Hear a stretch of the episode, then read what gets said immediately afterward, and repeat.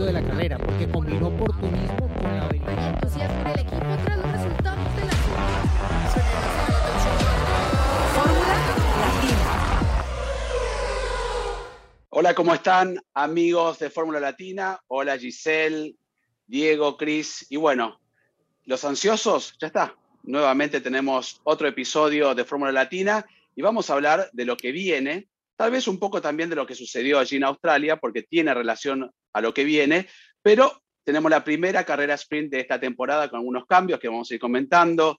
Se va a hablar quién trae mejoras, quién no. Algunos dicen que sí, que no, la diferencia de potencia en los motores. Bueno, hay mucho para analizar porque se viene Imola, uno de los circuitos históricos que muchos están reclamando que no desaparezcan, ¿no? Todos quieren tener todavía esos lugares que son realmente parte de la historia de la Fórmula 1 y muchos tienen miedo que vaya cambiando a la tendencia de Medio Oriente, Estados Unidos, pero no se preocupen porque van a permanecer. De hecho, Checo Pérez demostró un poco esa inquietud, que no desaparezcan estos circuitos que también le hace la Fórmula 1. Pero bueno, estamos en este episodio con muchas ganas, por eso dije, hay ansiosos que te mandan mensajes. ¿Cuándo vuelve a salir Fórmula Latina? Le decimos, hay bonus track, hay el episodio completo, pero que tengan un poco de paciencia, si no tendríamos que estar todos los días haciendo el programa. Así que, bueno, arrancamos con lo que viene. ¿Qué les parece? O con lo que pasó. Eso lo decían a ustedes. Con lo que viene, ¿no? Giselle, Diego, con lo que viene. Bueno, vamos con lo que viene. El futuro. No, el igualmente, pasado. como este, hubo una gran ausencia por tu viaje, estabas arriba del avión en Claro. el último Fórmula Latina, si te quedó algo por decir, lo puedes decir ahora. No, Habla no, ahora o eh, calla para siempre. No, simplemente hablar de Leclerc, que lo vi presenciando la final de Monte Carlo ahí con su novia, muy, muy entretenido viendo el partido de tenis y con una tranquilidad que tiene nombre, ¿no? Liderar el campeonato por esa diferencia enorme, porque su segundo, por lo menos contrincante en puntos, es George Russell, que sabe que no es casualmente que va a estar peleando, tal vez sí, tal vez no, pero no en estas instancias el campeonato. Así que la confiabilidad de Red Bull, ¿no? Creo que quedó un poquito ahí en el ojo de la tormenta, vamos a ver cómo se resuelve. Pero sí, yo creo que lo importante es lo que viene porque la cosecha de puntos es mucho más grande, ¿no? Con respecto a lo que era antes la carrera de sprint.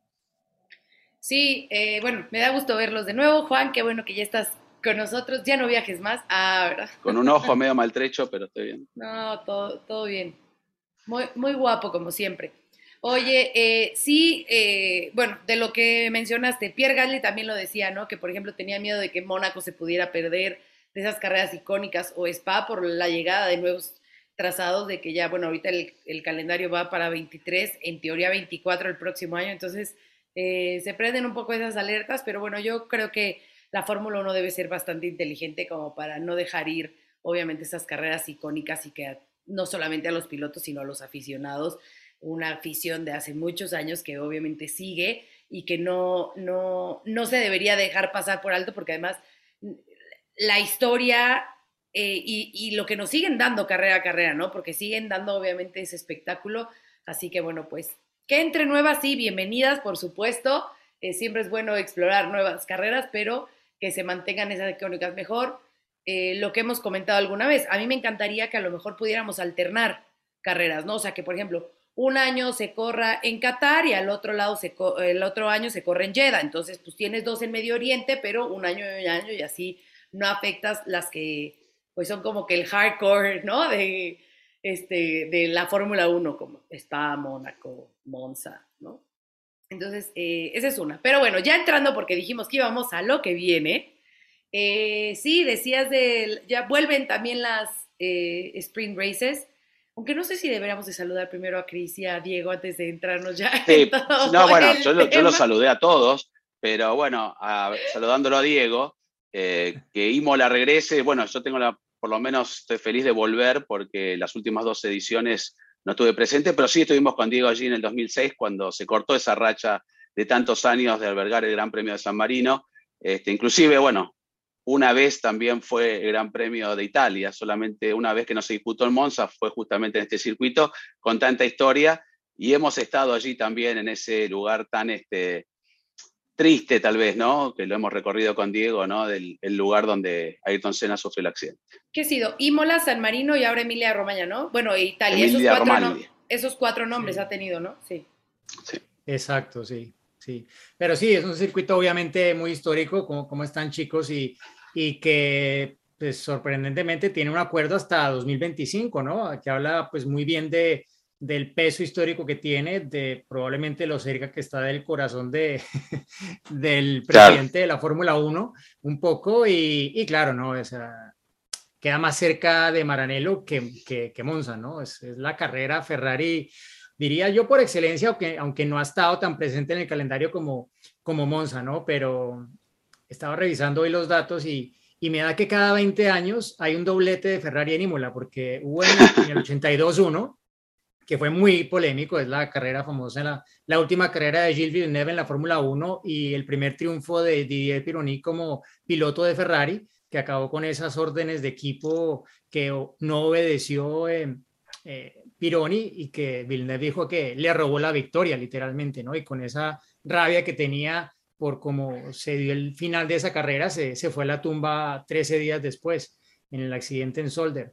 Y 20 años después de eso, o sea, eh, sí, hace 20 años, porque esto fue hace 40, se cumplen el próximo lunes los, los 40 años de, del día de ese Gran Premio de San Marino del 82. En el 2002 estuvimos allí para ver un doblete de Ferrari, pero con una situación completamente diferente, ¿no?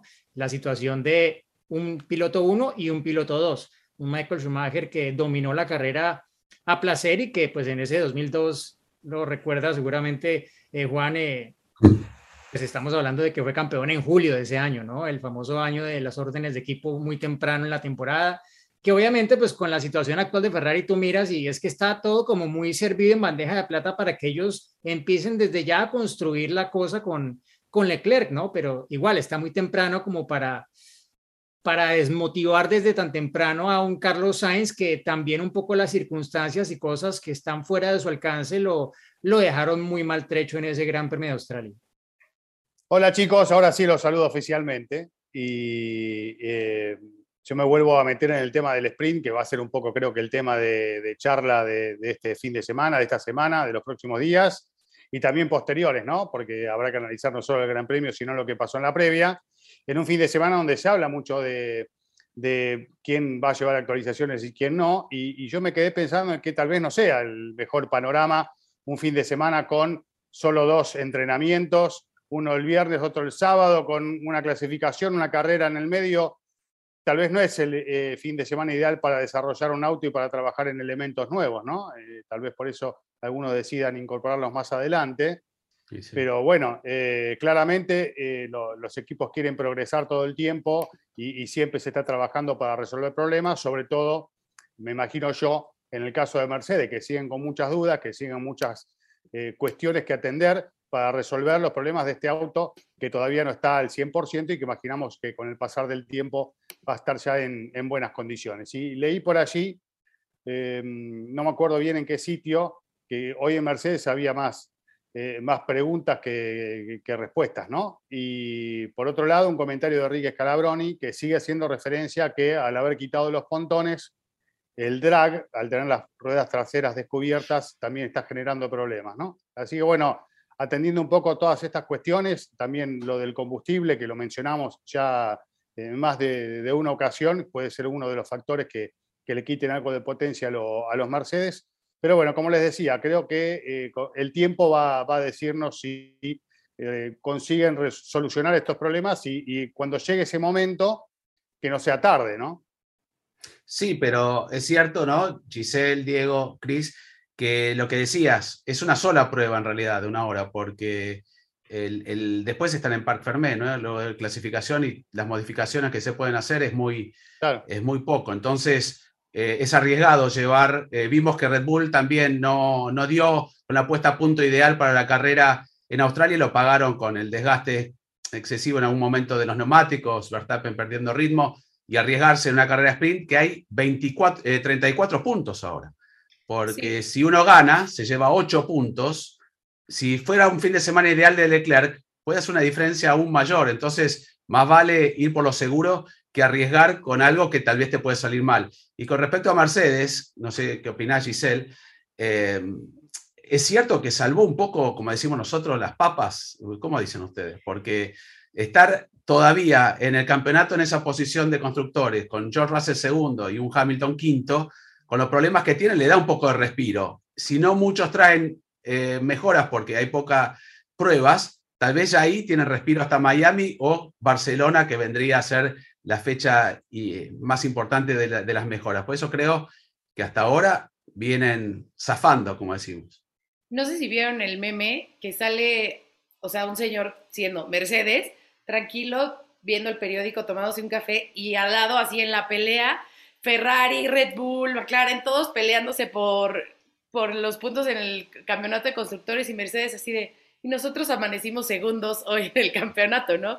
Porque claro, parece broma, o sea, el peor año de, de, los últimos años, ¿no? El peor año que ha tenido la escudería Mercedes y estando en una posición que pareciera todo lo contrario, ¿no? Entonces, eh, por ahora le han salido las cosas, por supuesto, como lo hemos dicho aquí en episodios anteriores, se espera que sigan en mejora y que sigan avanzando y que obviamente pues todo ese tiempo de, de, estudio y el presupuesto que tienen también les, les tiene que ayudar para poder eh, desarrollar un auto que siga siendo competitivo a lo largo de, del campeonato. Lo que me gustaría antes de que entráramos en esa polémica ya y en el tema de, de la carrera de la sprint y lo que puede significar eso en puntos, hacer como un recuento de los cambios que vienen justo para este año. Ya mencionabas que eh, ahora, antes eran tres puntos, ¿no? Solamente el primero, segundo y tercero sumaban 3, 2, 1. Ahora, como lo dice Juan, del 1 al 8 suman eh, puntos, siendo el primer lugar el que se lleva 8 puntos, el segundo 7, el tercero 6 y así hasta el octavo que suma, suma 1, ¿no? Y otra de las más eh, grandes diferencias que era que mucho fue el, el tema el, el, año pasado que se incorporaron estas sprint races, es que ahora sí, la sesión de, clasificación que en este fin de semana va a ser el viernes, por esta, o sea, recordar que es práctica 1 el viernes, después la sesión de clasificación, el sábado eh, la práctica 2 y después viene la, sprint y el domingo la carrera normal.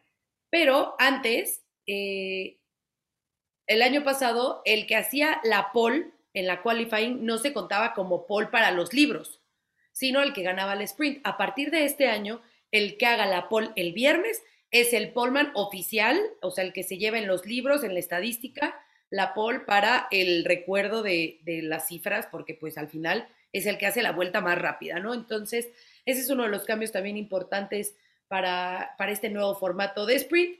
Y ya, bueno, el sábado se corre la carrera sprint y según el resultado es como partirá la parrilla de salida para el domingo. O sea, eso sigue igual. Entonces, esos son principalmente eh, los dos cambios más grandes, recordando que en la carrera sprint es opcional entrar a pits, no tienen que hacerlo, y que son 100 kilómetros, 25 o 30 minutos aproximadamente, eh, y que eh, pues ya depende de cada equipo la estrategia y cómo lo quiera manejar, ¿no? Lo que hemos visto y que vimos mucho el año pasado, y quiero suponer que seguirán mucho sobre la misma, sobre la misma línea, es que Tampoco es que den mucho espectáculo en el sprint, porque a pesar de que hay más puntos, pues prefieren a lo mejor cuidar esas posiciones para realmente los puntos grandes que son eh, el domingo, ¿no? Ahora, veremos si alguno, por ahí algún ambicioso si quiere pelear más por esos ocho puntos y al ya no ser tres y entre más en la pelea. No sé cómo lo ven ustedes, pero yo creo que tampoco va a generar ese cambio de espectáculo. No creo, ¿no? O sea, va a ser muy como de transición de trenecito.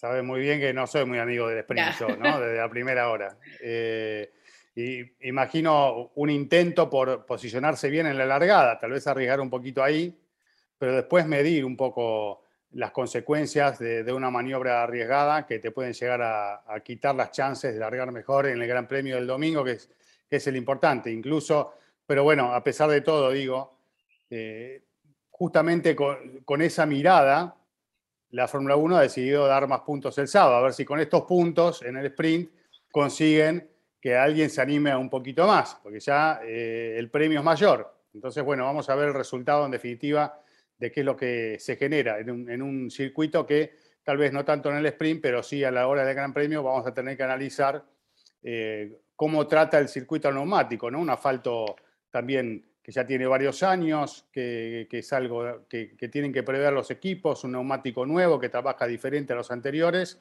eh, bueno, más abrasivo el asfalto, esto va a hacer que también esté más en consideración qué, es lo que pasa con las gomas a lo largo de una carrera que va a ser bastante extenuante. Pero bueno, el tema del sprint sigo pensando lo mismo, no voy a cambiar mi punto de vista eh, Ah. respecto de esta cuestión. ¿eh? Pero bueno, Eh. ya este, veremos qué pasa cuando lleguemos a Brasil en la penúltima del año, a ver si se define el campeonato el sábado eh, y listo, ¿no? Si hay buena diferencia de puntos con el sprint. Diego, Mira, Sería Yo muy sé triste. que a Diego le gusta, ¿no? Le gusta la Sí. carrera sprint, le da un poco de también de, de entusiasmo, pero hay pronóstico de lluvia, ¿eh? Y arriesgar un Ah, día sí, sábado. ojo. ¿Qué pasó el año pasado con, con Russell No, y y, que- Bottas, ¿no? Destruir el auto allí.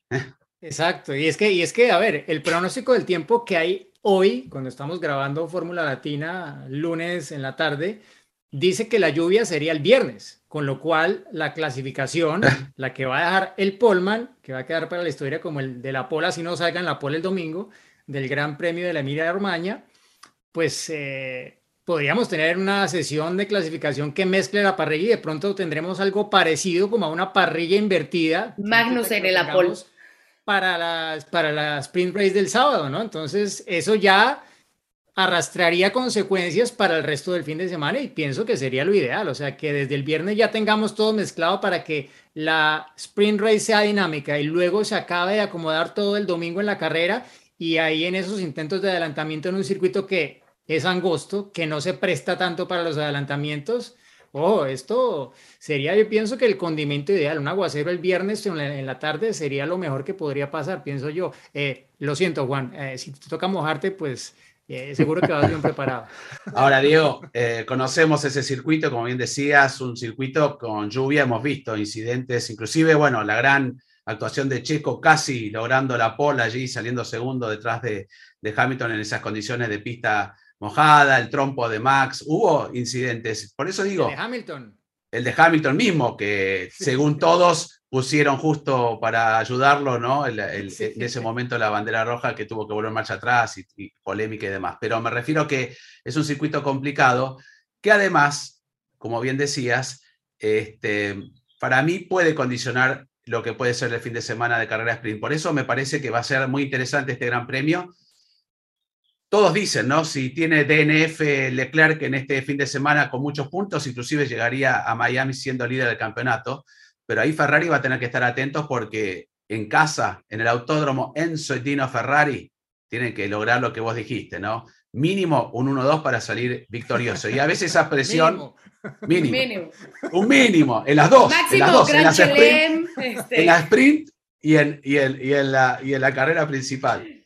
Pero qué lindo que vuelva la pole al día, al día viernes, ¿no? Al día Al día de la rápido, porque- clasificación, sí, sí, eso sí. estábamos cuestionando desde la primera carrera. Ahora, ahora viene Austria también, ¿no? Brasil va a hacer lo mismo, pero por eso nunca tuvimos un- una carrera sprint en condiciones, o por lo menos clasificación para sprint en condiciones así medias mixtas. Sí, Bueno, ¿no? hay que- y, y- y- y lo otro, o sea, que cambia el puntaje, obviamente, con lo cual podría ser históricamente el fin de semana en el que más puntos marque un equipo, ¿no? Creo que, Claro. eh, salvo ese gran premio nefasto de Abu Dhabi De la última 2014, Sí, con el doble puntaje, que, sirvió para poco, pero bueno, en fin. Eh, el Gran Premio de, Italia del año pasado, ¿no? Que tuvo pues el, el sprint y luego la carrera y en ambas estuvo McLaren ahí brillando, luego hicieron el 1-2 y marcaron pues un puntaje que, que pues no había récord en la historia de la Fórmula 1, que ahora se puede superar con esto porque hay más puntos disponibles el sábado y si a eso le sumas, bueno, si, si no hay lluvia, que es difícil adelantar en, este, en esta pista, pues bien podría eh, ir todo muy bien porque Ferrari, pues claro, ellos no han introducido grandes mejoras, ¿no? Y parece que tampoco las necesitan. Eh, aparte, creo que en el entrenamiento libre del viernes en Australia, ellos hablaron de que tenían alguna mejora para el difusor y tal, lo probaron, pero no lo usaron luego durante el fin de semana. No sé si esto haya hecho parte de su planning, sabiendo que en el sprint eh, qualifying y con esto pues no iban a tener la posibilidad de probar nada y ya probaron cosas para esta carrera, ¿no? Lo cual los colocaría incluso con más ventaja de cara a la que será su primera carrera de casa eh, del fin de semana, ¿no? Pero yo creo que va a ser, va a ser muy interesante ver también cómo se da esa dinámica dentro de Ferrari con un eh, Sainz que pues tiene el auto para perseguir su primera victoria en la Fórmula 1, pero que al mismo tiempo se encuentra en una situación desventajosa en puntos. ¿Qué, qué haces tú si eres Matías Binotto? Le dices, bueno, Carlos, mira, este año ya no fue, pero el próximo o le, los dejas y no, que ellos se arreglen y... No, y yo creo que es muy lo pronto. hacemos. No, pero ¿hace Ma- cuánto Matías gana un Binotto. título? Aparte, Matías Binotto, ven cómo lo saluda Leclerc. Es, es realmente, y sin desmerecer, obviamente sabemos el cariño que le tenemos todos a Carlos Sainz, es el niño mimado. Apostó todo Binotto a Charles Leclerc. Y con esta diferencia, no digo que ya haya órdenes de equipo, pero tiene razón Diego, en algún momento, eh, teniendo esa capacidad para restarle puntos a Red Bull, Carlos Sainz va a tener que hacer ese papel. Hay una diferencia no tan grande como la que hay con Verstappen y Leclerc, pero necesitan trabajar en equipo. ¿eh? Para mí, Leclerc, por lo que demostró hasta ahora, merece seguir siendo el líder del campeonato. Y eso que se la puso difícil el año pasado, ¿no? A Leclerc, la situación, un momento en el que Sainz realmente terminó funcionando mejor, ¿no? Pero este año muestra otra realidad.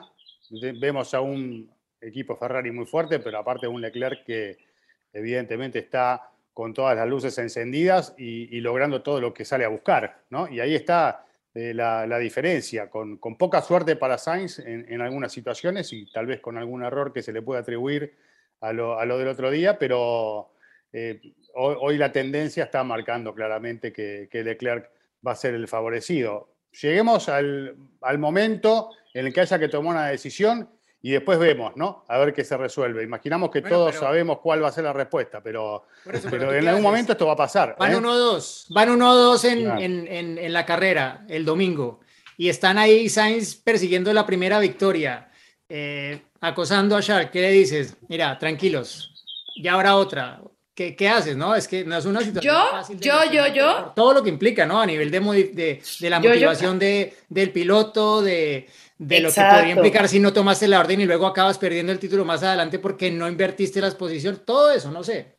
Yo los dejaba correr en este, en este momento, ¿eh? En este momento, si van Sainz 1, Charles 2, yo los dejaba que así terminaran, porque al final Charles va a seguir cosechando puntos, Ferrari también se va a llevar su buena cantidad de puntos, y ahorita, y ayudas al ambión anímico que por supuesto necesita un Carlos Sainz para no venirse abajo al resto de la temporada, que necesitará en algún momento a lo mejor ayudar a Charles y a lo mejor también ayudar a la escudería para lograr los dos o alguno de los títulos. Entonces, yo, para este fin, los dejaba. A lo mejor más adelante, si Red Bull empieza a acercarse y empieza ese juego y la presión, entonces sí, ya empiezo a hacer esas órdenes. Recordemos la Pero filosofía yo, Ferrari. yo ¿eh? mexicana, ¿eh? No italiana, claro, claro. Le yo- cuestionábamos a, a, a Jean Todt en su momento o a Ferrari que daba orden de equipo al comenzar el año en Claro. favor de Michael Schumacher. Claro. Claro. Teniendo un poco ese antecedente, Matías Binotto haber estado en esa estructura, yo no sé si pensaría de la misma manera, Claro. como dice Diego, ¿no? Yo, ¿y qué pasa en Red Bull? Checo está delante de Ah, Max. eso. Eso ¿Eh? lo quiero decir yo, porque yo quiero Dale, dale. este- Muchos nos han este preguntado de eso, ¿eh? Muchos nos han quiero preguntado plantear eso. el siguiente escenario. A ver. Imola este fin de semana. Gana Checo y abandona Verstappen. ¿Qué pasa en Red Bull? ¿Eh? Bueno, por ahí muchos campeonato. hasta nos preguntaban, ¿no? Porque según en el contrato de Max, dice que él firma, o sea, y que su extensión está siempre y cuando tenga un auto competitivo, ¿no? Entonces aquí la fiabilidad pues ya empieza a entrar en, Bueno, en disputa, ¿qué dijo? ¿no? Y- Unacceptable, inaceptable, dijo Max. Claro, equipo. obviamente, obviamente. Es que, a ver, hablamos del 50%, o sea, de Red Bull, el 50% de las carreras ha abandonado, porque lleva de las de los seis autos que podían haber clasificado solamente tres en estas tres carreras. Entonces, es altísimo el porcentaje que, que ha tenido que, que no ha podido terminar una carrera. Entonces, eh, por supuesto que es algo que preocupa, eh, es algo que deben de estar trabajando a tope y sobre todo si es que piensan en esa clausulita y por lo que significa, ¿no? No es que si abandona Max les va a decir, ay, va, me voy y ahí se quedan con su coche. Obviamente no es así, ¿no? Pero sí es algo que lo que Red Bull debe de estar bastante preocupado y que incluso decía eh, Christian Horner que sí, se ha hablado mucho de que van a traer eh, mejoras a Imola, pero que ni siquiera son esas grandes mejoras, que es más como una evolución de lo que han venido trabajando. O sea, que no esperen así como el nuevo paquete de, de Red Bull, que no, no esperen eso, que es como una evolución de lo que han venido trabajando. Entonces, eh, creo que más la atención ahorita, en- en vez de estas máximas mejoras, creo que la, la atención está enfocada justo en esto, ¿no? En la fiabilidad y en que puedan tener un auto que termine las carreras. Porque mira, lo podemos ver, Mercedes no tiene el auto más rápido, no tiene el auto más competitivo, pero ahí está peleando esos puntos en, en el campeonato. Y Red Bull ha dejado ir esos puntos importantes justo por eso, por esos tres abandonos que ha tenido en tres carreras. Que siga así el campeonato, ¿eh? ojalá. Sí, sí, sí. que Así de. Ahora, así de quiero- abandonado o así de Quiero decir algo, quiero agregar algo. Grid Rival, ¿no? Diego dio un tip. Si están este- eh, A ver, pensando, déjame ver. No, digo, porque Permítame. Diego lo acaba de decir, condiciones, clima, puntos. Estén atentos al programa porque los que nos siguen y se suman a Grid Rival, mucho de lo que hablamos puede incidir un poco en lo del fin de semana. Y Diego dijo, así que rebobinen un poquito, vayan para Pero atrás. No, ¿eh? sé bien por mi equipo de Grid Rival porque así va. Bueno, acá tenés pos- posibilidad de sumar un montón de puntos, Diego. Hay un montón en el Sí, juego, así que acá se puede ojalá. repuntar. ¿Eh? Ojalá pueda repuntar porque voy, voy muy mal. Menos mal es la temporada más larga en la historia y ahí, ahí cada carrera pues me puedo ir colocando donde, donde debería estar porque hasta ahora ese ha sido realmente... Estás como Red Bull, estás como Red Bull, tenés que No, mejorar como- un poco. En realidad estoy como Aston Martin, digamos. Como- No, no. Yo estoy ahí, ¿eh? Estoy Ese sería un tema, un tema para hablar también, ¿no? Aston Martin. Pero vos mencionaste algo. cosa, Juan. ¿Puedo, Sí. puedo antes cer- cerrar solo Sí. para decir mi, mi comentario de, de- Perdón, sí, sí. de- no, no, no, eh, de, de ¿Red lo Bull? de Ferrari y de lo de Ah. Checo. Eh, a ver, yo veo más probable que en Ferrari quieran manejar la situación a que en Red Bull quieran, eh, digámoslo, como desde ya decantarse por uno u otro, ¿no? Yo creo que está claro, está mucho más marcado, pienso yo, dentro de Red Bull. Aparte Sí. lo lleva el número uno en el coche de Sí. Max Verstappen. Eh, y bueno, tienen que pasar muchas cosas, pienso yo, muchas más cosas para que de repente cambie la dinámica que hemos visto entre Checo y Max en estos dos años, ¿no? Lo que sí hay que reconocer es que Checo está en un momento de forma increíble y Claro. que lo que está haciendo en clasificación, obviamente que puede haber miles de explicaciones y factores que sumen a que sea así, pero Checo ha hecho su trabajo y está quedando a Max a una distancia que realmente está mostrando, creo que en los promedios, comparando a los compañeros de equipo hasta ahora, es quien más cerca ha estado de su compañero de equipo en clasificación de todos los equipos, ¿no? Ya en carrera influyen diferentes cosas, pero en clasificación, que ha sido el talón de Aquiles de Checo, ha hecho su trabajo. Y la primera vez que calificó por delante de Max en eh, Red Bull fue justamente En Imola. El año pasado, ¿no? Que Claro. lo recordamos, ¿no? A ver si, a ver si logra de nuevo tener esa fuerza que tuvo el año anterior. Pero sí, eso eh, por un lado. Y bueno, por el otro decir que yo creo que Leclerc tan inteligente que estamos viendo este año, no me sorprendería si él entiende que para que su temporada también vaya mejor, él necesita que Sainz esté a tope y que esté ahí con él, como estuvo el año pasado, que el año pasado lo batió en puntos, pero él empujó para que los dos estuvieran más arriba y subió el nivel de, de la escudería, que pienso que al final es un poco lo que, lo que busca un jefe de equipo al tener una pareja de pilotos que son jóvenes, ambiciosos, muy rápidos, que se empujen el uno al otro. Y, y yo creo que Leclerc probablemente entenderá que él necesita a Sainz en su mejor punto para él también rendir en su mejor punto y, y pensar en el dibujo grande y no solamente en que es que yo quiero esta carrera y yo quiero que ya sea todo. No, Mm. yo creo que Leclerc ya, pues después de haber estado todo un año junto a Sainz y viendo lo que aporta al equipo y lo que le aporta a él también, tendrá probablemente una visión, pues que puede hacerlo en este momento, ¿no? Parándose en el pedestal del liderato del mundial y viendo el dibujo hacia adelante, dirá, bueno, no pasa nada si Sainz me gana uno, me gana dos, si gana en España, que sea feliz celebrando, Claro. ganando la carrera de casa, pero pues eh, esto todavía está empezando y, él, él y el equipo lo, lo necesitan a Sainz en su 100%. Eh, quiero agregar algo en lo que dijiste, Diego, de, Checo.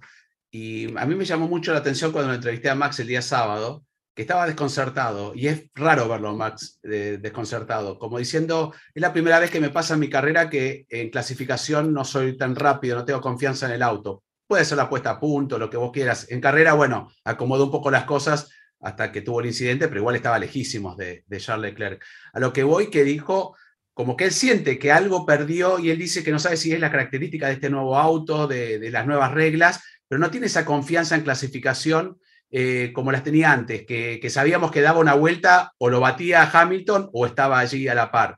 Entonces se está viendo como la pole de Checo, como ahora que, que quedó detrás de Checo en, en Australia, y hay que ver si encuentra solucionar eso rápido, porque estaba preocupado. Realmente él, y hay que reconocerlo, fue muy sincero, ¿no? Como diciendo, no sé qué me pasa, es la primera vez en mi carrera que siento eso, que en clasificación eh, no estoy seguro, no, no, no tengo esa, esa, esa confianza que tenía antes. Y eso puede afectar también, no psicológicamente, pero empieza a dudar el piloto. Y allí es donde puede Checo hacer una diferencia. Y si el sábado Checo empieza a estar más cerca o arriba de, de, de Verstappen, ¿cómo haces para...? El sábado no puedes decirle vaya más despacio. En carrera puedes manejar los resultados. El sábado, si empieza a clasificar Checo, no digo que suceda, pero puede llegar a pasar. Eh, perdón, eh, que los corto, pero hoy estoy estricto con el tiempo. Muy bien. Porque tengo que viajar a. Italia. Vaya, vaya. Y este y hace un rato dijo, pregunta por lo de Checo, vos también dijiste preguntas, y hay un montón de preguntas, ¿o no? Muchas. ¿Vamos a empezar? ¿Ya? ¿Sí? Tú dices. Dale, Vamos. cuando ustedes, ustedes, ustedes mandan.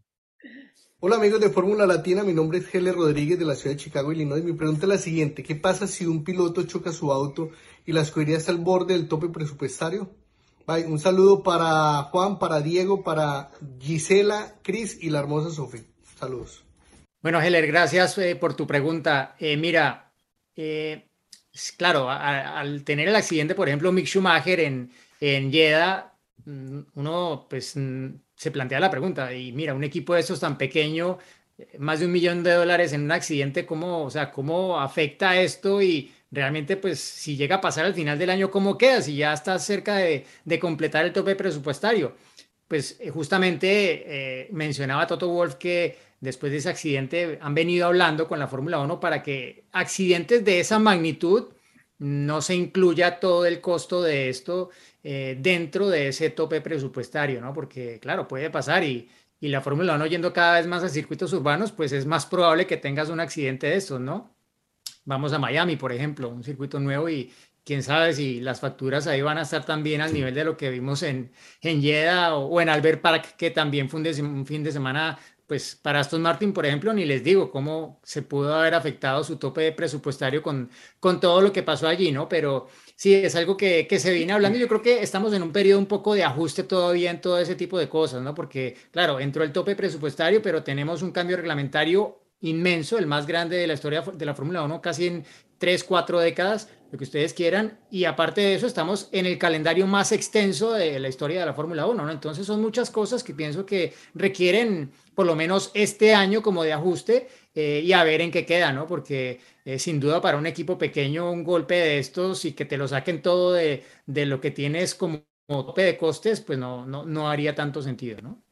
Pequeño, ¿no? Están cuestionando ahora, ¿no? Están cuestionando ese vínculo con Ferrari, equipos que están viendo que Haas está siendo más rápido, en el caso de Alpine, en el caso de varios equipos ya Claro. diciendo Simone cómo Resta es. va vestido Sí. de Haas, pero debajo lleva los colores de Ferrari, ¿no? Sí, sí, sí.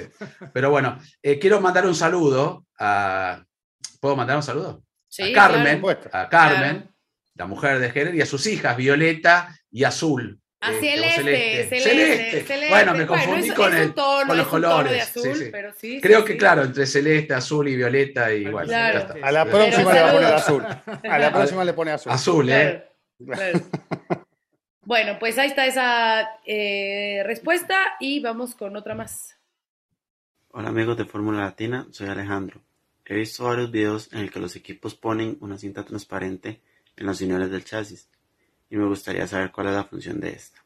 Saludos y un abrazo desde Costa Rica. ¿Cómo estás, Alejandro? Gracias por tu pregunta. Eh, esta cinta que se coloca en la unión de, de las distintas partes de la carrocería, ¿no? En definitiva, es por cuestiones, primero aerodinámicas, ¿no? Para evitar eh, e- ese espacio de unión entre dos partes, y por otro lado también por seguridad, ¿no? Porque hemos visto en más de una ocasión en distintas sesiones, eh, sobre todo en entrenamientos, se ha visto también en carrera que ha pasado, que se, desprende algún elemento, alguna pieza ¿no? de la carrocería sobre la pista justamente porque se mete el viento donde no se tiene que meter y, si no está bien sujetado pueden pasar estas cosas. Entonces prevé que suceda eso y por otro lado también genera eh, menos resistencia, por eso se utiliza también para un beneficio aerodinámico. Y reduce la, la fricción básicamente. Se llama, la lla- o la llaman pues eh, heli tape, porque la usan para las aspas de- del helicóptero, eh, para protegerlas. Y hay otra gente que la usa para otras cosas, ¿no? Por ejemplo, yo la uso para proteger mi bicicleta. Eh, Mm. Lo usan bastante Oh. también para eso y tiene otro, otra cantidad de aplicaciones interesantes, pero sí, la llaman Helitape. Claro que cuando se desprendió, ¿se acuerdan? En la práctica libre, eh, eh, la mejora en el auto de Ocon, ese, ese cubre, ese pontón, El pontón. este, cuando vieron que sucedió eso, me acuerdo, estaba ahí en los pits y el auto de Alonso lo reforzaron por todos lados. Creo que le pusieron hasta en el casco el piloto español. ¿Hay otra, Gisela?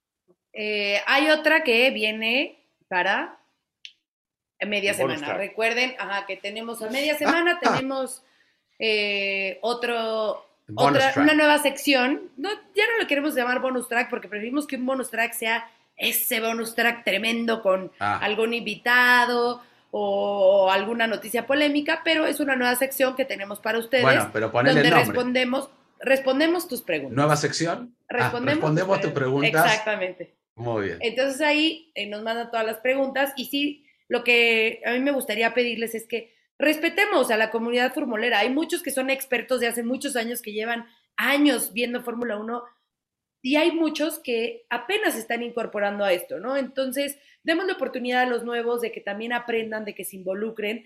Recuerden los expertos cuando ustedes también empezaban que también tenían dudas. Entonces, respetemos los dos lados, ¿no? Este, este podcast es para todos y que, que se pueda disfrutar.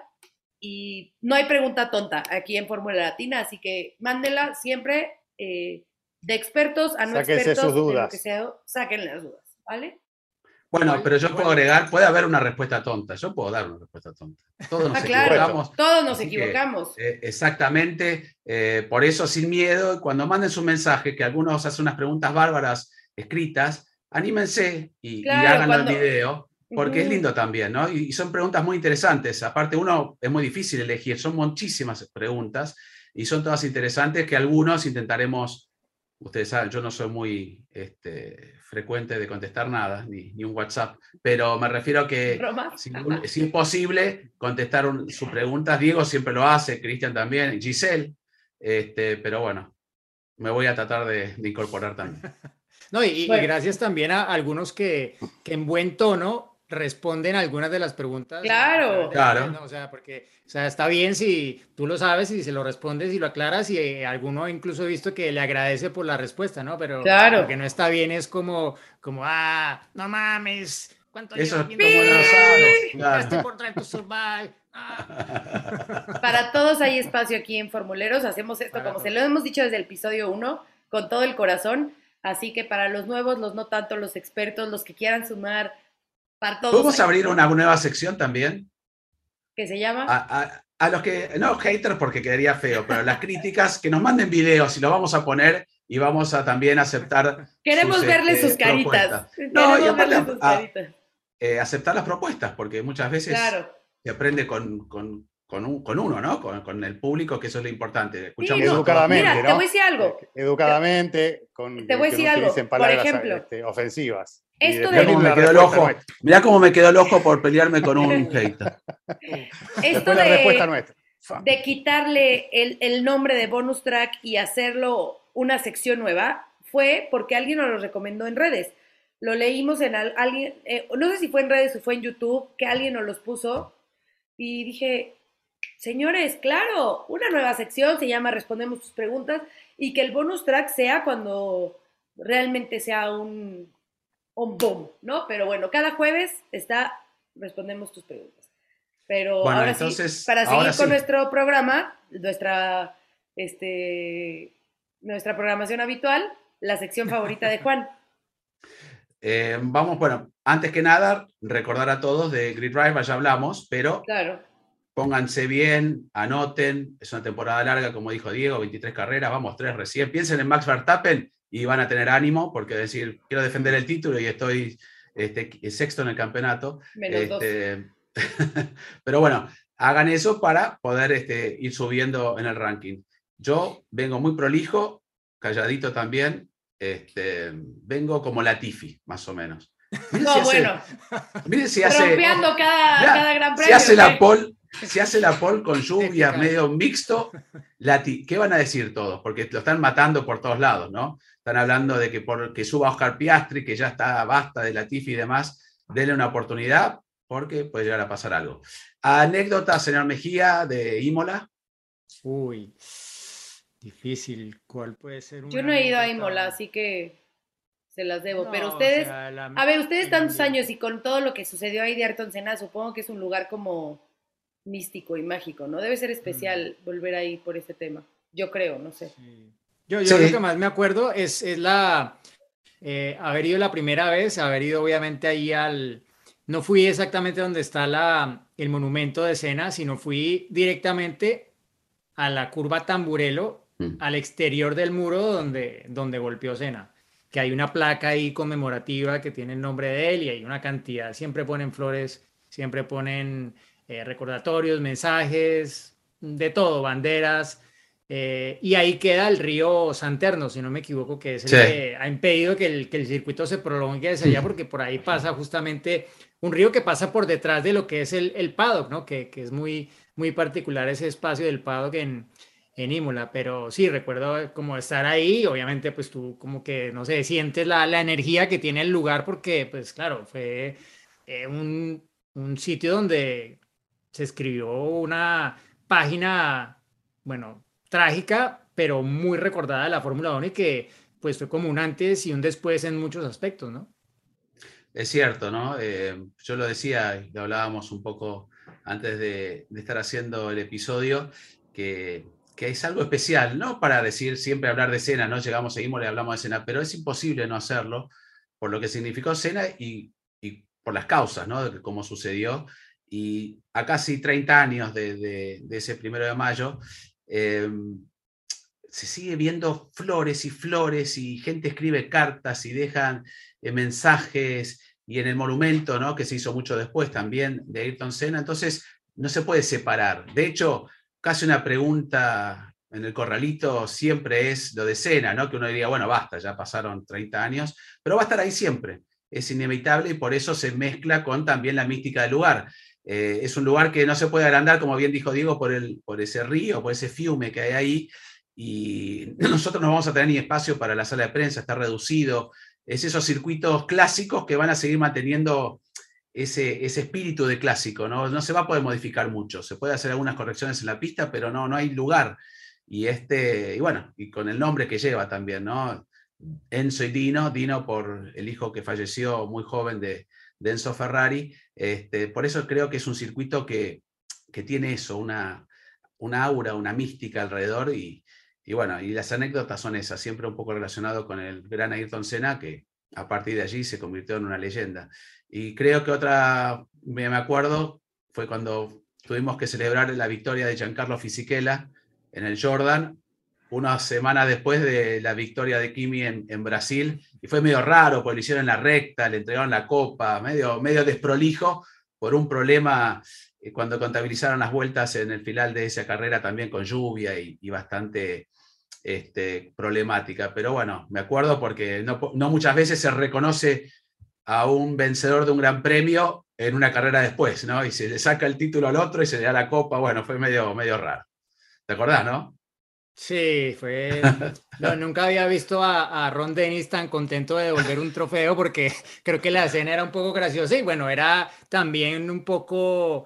Era un equipo pequeño de ese momento, ¿no? O sea, Jordan era un equipo que en esa época estaba incluso apenas sobreviviendo, no tenían casi ni publicidad en el coche, llevaban un motor Ford ahí que consiguieron por un acuerdo última hora. Y sí, de hecho, Fisichella, el coche acabó incendiado en el parque cerrado. No sé si te acuerdas en, en Brasil, ¿no? Que la carrera fue con bandera roja por el accidente de, de Alonso, que después que- quedó implicado Weber, que Alonso no, no se pudo subir al que eh, había sido pues ese podio ahí en Interlagos, no, no pudo porque pues quedó eh, obviamente maltrecho y lo tuvieron que llevar a, no que se lesionó, pero tuvieron que llevarlo al hospital para hacerle las revisiones del caso, pero, pero sí, fue una escena muy, muy curiosa que queda como parte de la historia de la Fórmula 1 que tanto tiempo después, bueno, que no nos escuchen algunos que estarán hablando de esto, ¿se puede todavía? Cambiar el resultado de una carrera que ya pasó, a ver cómo es esto. No, no, no. No, esa fue una situación muy, un error de cronometraje, se tomaron mal las vueltas que se deber- deberían haber tomado como referencia para el resultado final de la carrera y cuando se dieron cuenta del error ya lo enmendaron y, y se hizo esa ceremonia que fue realmente algo más simbólico porque el resultado ya oficial se había dado días atrás, solo que querían pues hacer el homenaje que de alguna forma pues no subieran al podio, pero que tuvieran la oportunidad de resubir el, el trofeo como ganadores de Jordan y Giancarlo Fisichella. Me acuerdo también, Diego, cuando eh, fallece la mamá de Schumacher, eh, que ambos pilotos el sábado viajaron a Alemania para estar allí y volvieron el domingo para la carrera y ganó Schumacher.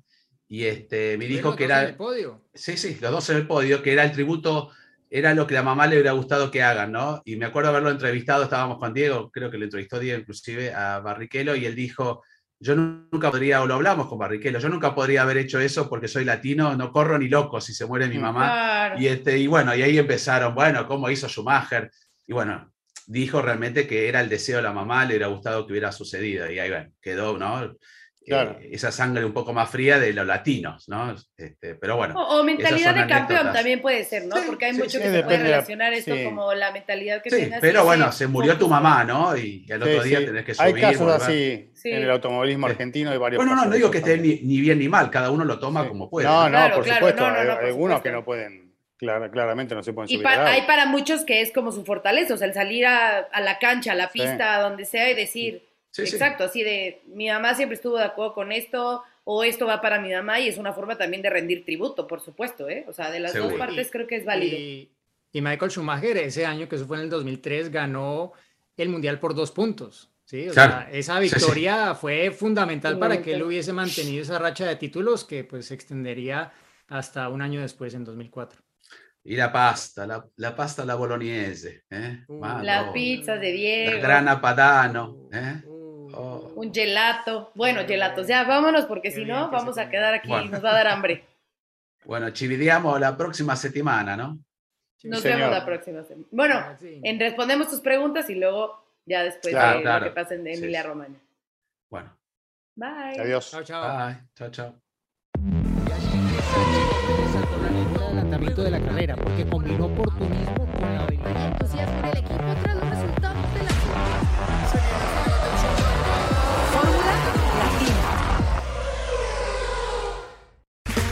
Okay, round two. Name something that's not boring. A laundry? Ooh, a book club. Computer solitaire, huh? Ah, sorry, we were looking for Chumba Casino. That's right. ChumbaCasino.com has over 100 casino style games. Join today and play for free for your chance to redeem some serious prizes. ChumbaCasino.com. No purchase necessary. Where prohibited by law. 18 plus terms and conditions apply. See website for details.